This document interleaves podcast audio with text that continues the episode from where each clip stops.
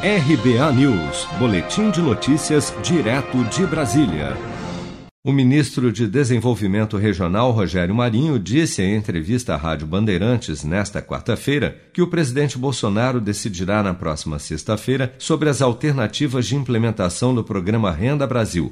Vamos ouvir. E o presidente, na sexta-feira, baterá o martelo. Né? Nós teremos uma reunião técnica na sexta-feira pela manhã com os técnicos de cada ministério e no final da tarde, com o presidente da República, nós teremos a oportunidade de definirmos qual a política que será apresentada ao Congresso Nacional. Mas, a princípio, a decisão é que haverá a prorrogação do atual auxílio emergencial é, com outros valores até o final do mês de dezembro, né, que é uma expectativa, inclusive, de que haja uma espécie de desmame, né, de, de é, eu diria, de um phase-out, né, como se diz nos economistas, né? e a partir de janeiro do próximo ano nós teremos um novo programa é, mais robusto, é, mais consistente e que leve em consideração as desigualdades regionais. Nesta terça-feira, Bolsonaro disse a parlamentares que almeja o valor de 300 reais tanto para a prorrogação do auxílio emergencial como para o Renda Brasil.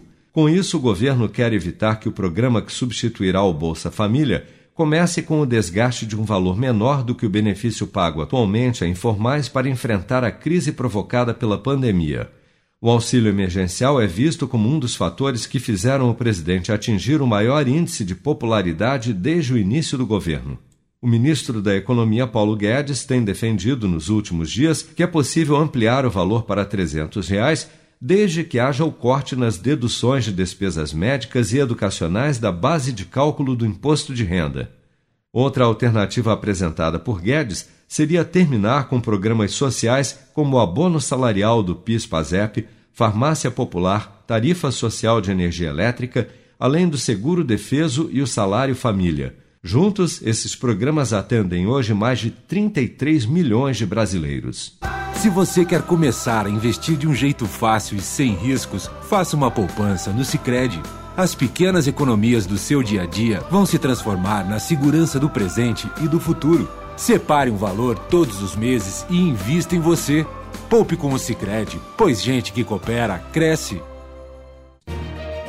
Com produção de Bárbara Couto, de Brasília, Flávio Carpes.